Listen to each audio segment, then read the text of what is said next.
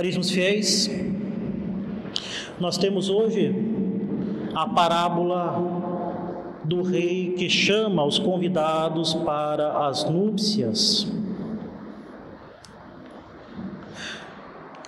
Qual é o sentido desta parábola?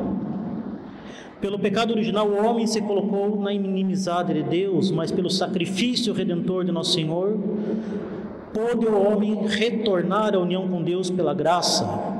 Graça esta que o faz participante da própria vida divina. Graça esta que o une a Deus. União muito mais íntima do que nós podemos conceber em nossa vida terrena. União que não é a união do escravo com o Senhor, não é uma união, uma mera união entre dois colegas. É uma verdadeira união de amizade, mas uma amizade tão profunda que une de forma total e incorruptível as duas vidas, a, no, a vida da nossa alma e a vida divina.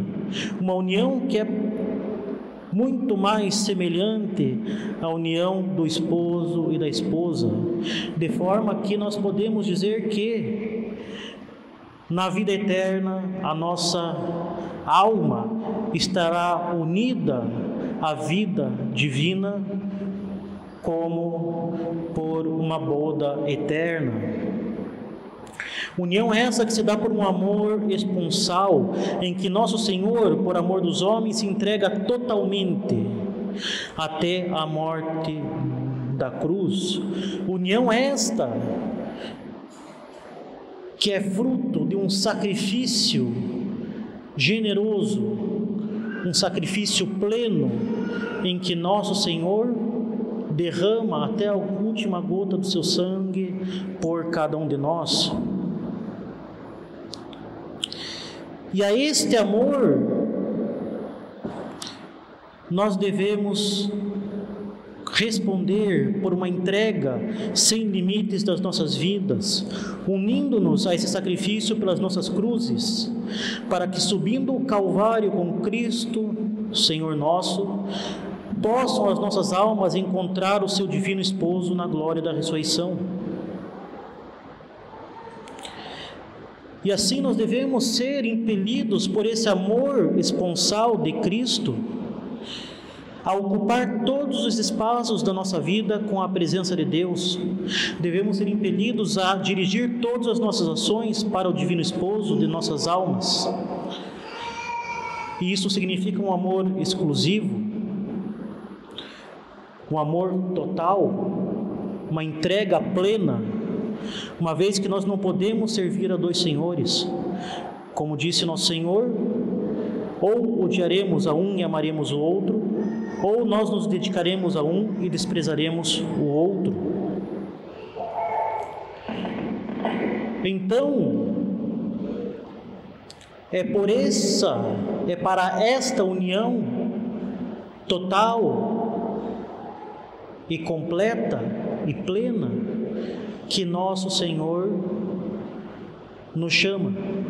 Ele nos chama para as bodas eternas da nossa alma com Deus. E como ele faz isso? Ele faz isso por convites constantes e incessantes, chamando-nos a todos os momentos para a entrega das nossas vidas a Cristo.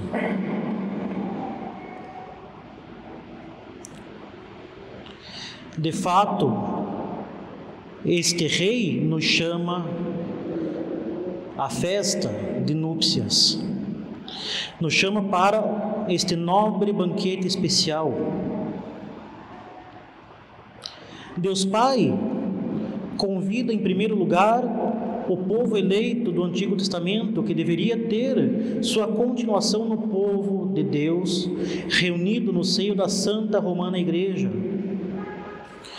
que é a perfeição daquilo que simbolizava a velha sinagoga judaica. E este convite foi evidentemente feito continuamente. É assim que Deus, após ter convidado os judeus por meio dos profetas a se prepararem para o reino messiânico, recordou-lhes pelo precursor e depois pelo próprio Cristo, Senhor nosso, e pelos seus discípulos, que estava próximo o momento de ingressar na sala da festa, de abandonar a antiga aliança para ingressar na perfeita e eterna aliança da graça. Notemos que foi o rei quem mandou chamar os convidados, de forma que este convite tem uma força de ordem. Convocação que, além de muito honrosa, importava também na obrigação de comparecer ao banquete. No entanto, nós vemos muito bem na parábola que ocorrem problemas. Os convidados principais desdenham e recusam o convite do rei. Diante da primeira negativa, o rei não se irrita, mas insiste paternalmente, enviando outros empregados, ou seja, aqueles que já haviam aderido à pregação do Salvador, a ponto de se porem a seu serviço e propagarem a verdade evangélica. Imagem de Deus Pai que, em seu infinito amor e desejo de salvação dos homens, responde às recusas dos convidados com ainda maiores demonstrações de amor. Estes, porém, em lugar de se deixarem atrair pela bondade do rei, o desprezaram. O rei havia tinha tudo preparado, tudo estava pronto. Os cordeiros e bois já estavam mortos. No entanto, de forma verdadeiramente indigna, altiva, orgulhosa, pérfida e grosseira, os primeiros convidados rejeitaram este convite amoroso, formulado com tanta cortesia, com tanta generosidade, para um banquete regiamente preparado. Movidos pelo orgulho, preferiram cuidar dos seus próprios interesses pessoais, preferiram viver despreocupados da eternidade, uns entregues a seus prazeres, outros absorvidos pelos negócios terrenos. Preferiram a satisfação pobre e podre do mundo ao invés de um convite para ingressar na corte real. O campo e os negócios representam aqui as preocupações e prazeres da vida mundana, que frequentemente concentram a atenção do homem e o escravizam levando-o ao esquecimento de Deus e ao desprezo da sua própria salvação. A busca do prazer, a busca do menor esforço, a busca da medíocre despreocupação leva a, ao esquecimento daquilo que realmente importa, que é a eternidade. Efetivamente, como ensina Santo Agostinho, há apenas dois amores: o amor de Deus levado até o esquecimento de si mesmo e o amor de si levado até o esquecimento de Deus. Não há uma terceira opção. Em nossas ações, ou nós nos aproximamos de Deus e, portanto, da nossa salvação, ou nós nos afastamos de Deus e nos aproximamos da nossa condenação. Mas eis que tal ingratidão leva inclusive alguns a matarem os emissários do rei. Em primeiro lugar, nós temos a própria morte de Cristo Rei, morto pelo povo que ele veio para salvar. Os primeiros convidados se tornaram verdadeiramente deicidas. Além de terem sido infiéis às promessas que haviam sido feitas, feitas por Deus, em sua perfídia, ainda mataram o próprio Deus na cruz tornando-se deicidas. Mas essas as mortes dos emissários do rei continuam na Santa Igreja. São esses os mártires de todos os tempos e de todos os lugares, mortos por pregarem a santa doutrina católica, mortos pelo ódio que têm os inimigos de Deus por seus ministros e por todos os seus fiéis. Indignado com tal audácia, o rei condena justamente tais homens que não somente recusaram o convite paterno, mas ainda audaciosamente ofenderam-no ao assassinar seus emissários, da mesma forma que aqueles que recusam a graça e combatem a santa igreja de Deus estão fadados à condenação eterna no inferno com seus demônios, caso não se arrependam. E assim o rei estende o convite do banquete a todos. A festa nupcial está pronta, mas os convidados não foram dignos dela. Donde diz São Remígio, que inclusive teve sua festa litúrgica na sexta-feira, já está ultimado e concluído todo o sacramento acerca da redenção dos homens, mas os convidados, desconhecendo a justiça de Deus e querendo dar preferência à sua desconhecendo a justiça de Deus e querendo dar preferência à sua, preferência à sua própria justiça, se consideraram como indignos da vida eterna. E assim Israel antigo povo eleito de Deus cede lugar à nova linhagem, composta por todos os povos e adquirida por Cristo com seu sangue no sacrifício da cruz. Portanto, diz o rei, ide às encruzilhadas dos caminhos e convidai para a festa todos os que encontrardes, bons e maus. E a sala de festa ficou cheia de convidados. Deus chama a todos das mais variadas formas, segundo os seus misteriosos desígnios. Deus envia o seu próprio Filho para se manifestar a todos os homens e dar a vida pela salvação de todos. Assim, a antiga lei sucede à Santa Romana Igreja, mãe e mestra da verdade, fonte de toda a santidade, única barca da salvação, para conduzir todos os homens ao supremo banquete na eternidade. Ide, pois, ensinai todas as nações, batizando-as em nome do Pai, do Filho e do Espírito Santo. Ensinai-as a observar tudo o que vos prescrevi, diz nosso Senhor Jesus Cristo. Cumprindo este mandato, convida a Santa Romana Igreja para o divino banquete todos os povos, bons e maus, dando-lhes a oportunidade de conhecer a verdade, aderir a ela e salvar as suas almas. Outro imprevisto acontece quando, na sala do banquete, vemos um convidado que não possuía o traje nupcial. A visita do rei é figura do retorno de Cristo no juízo final para julgar os vivos e os mortos. Mas também é a visita que Deus nos faz quando da nossa morte.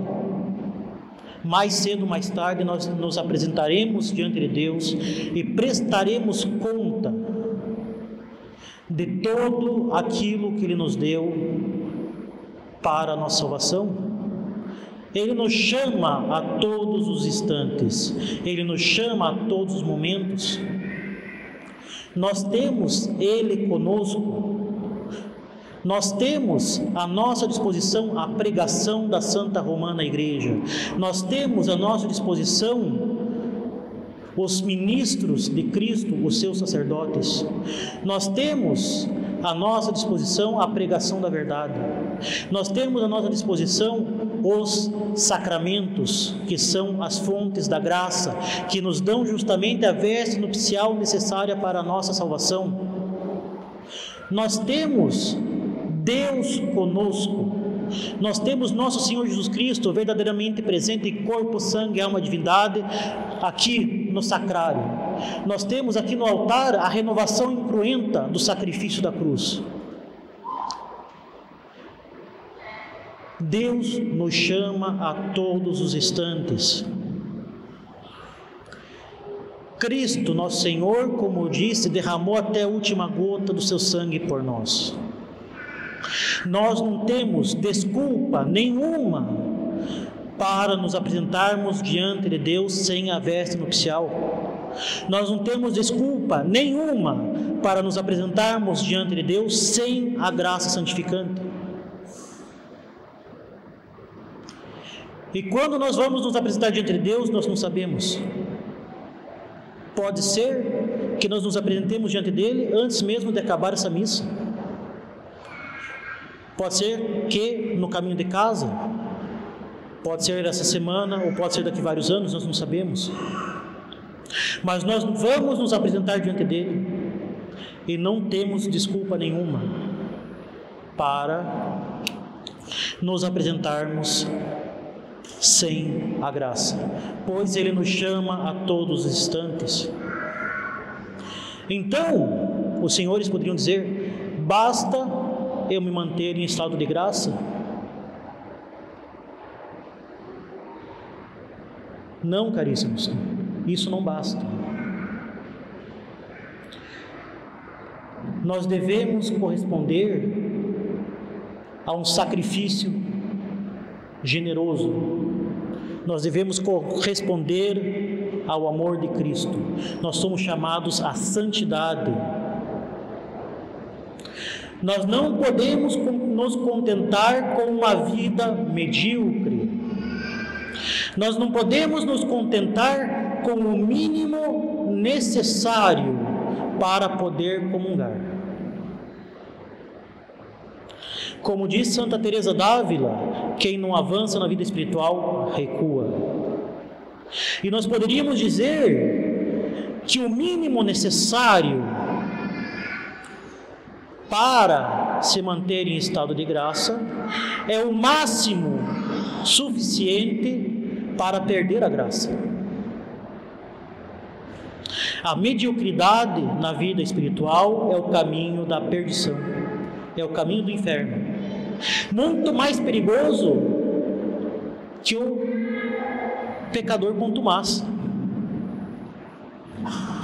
Pois a mediocridade atordoa, amortece, anestesia a nossa consciência.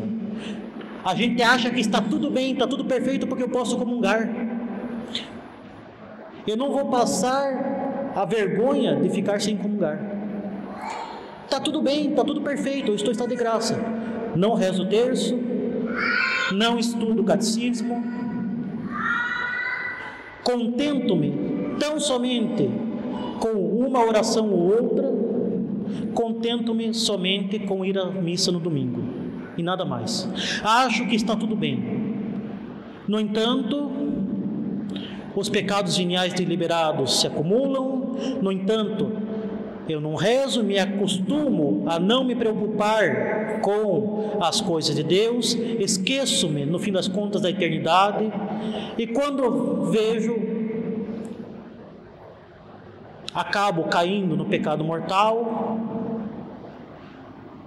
vai lá, comunga, não consegue supor, sobreviver uma semana sem cair no pecado mortal, e quando vê está sem a veste nupcial e é surpreendido por Cristo nosso Senhor, que vai perguntar: Eu lhe dei todo o meu sangue e vós o que me destes?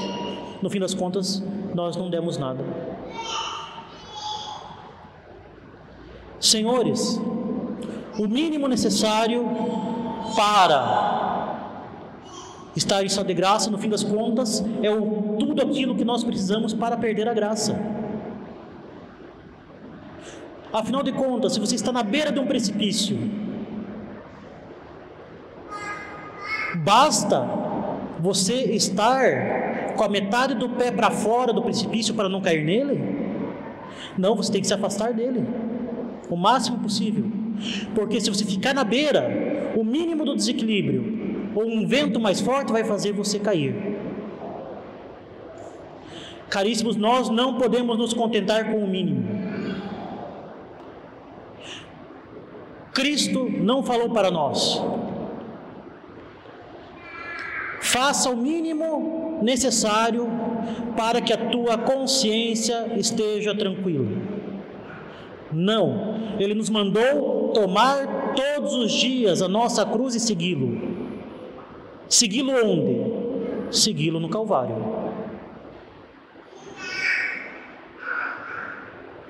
Por isso, nós precisamos ter um verdadeiro espírito de generosidade, um verdadeiro espírito de sacrifício e dar toda a nossa vida, todos os nossos esforços, todas as nossas ações plenamente para Deus. Os senhores têm um grande privilégio aqui em Belém do Pará.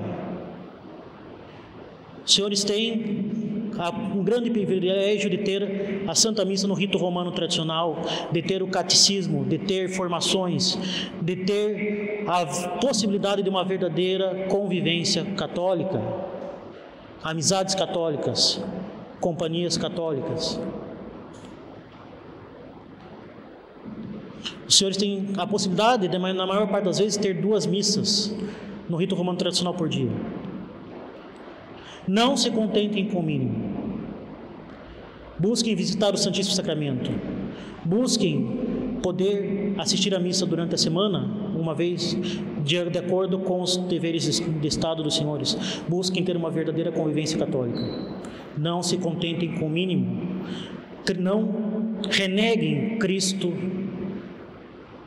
nosso Senhor, que deu todo o seu sangue por nós, ao mínimo do tempo, uma hora por semana.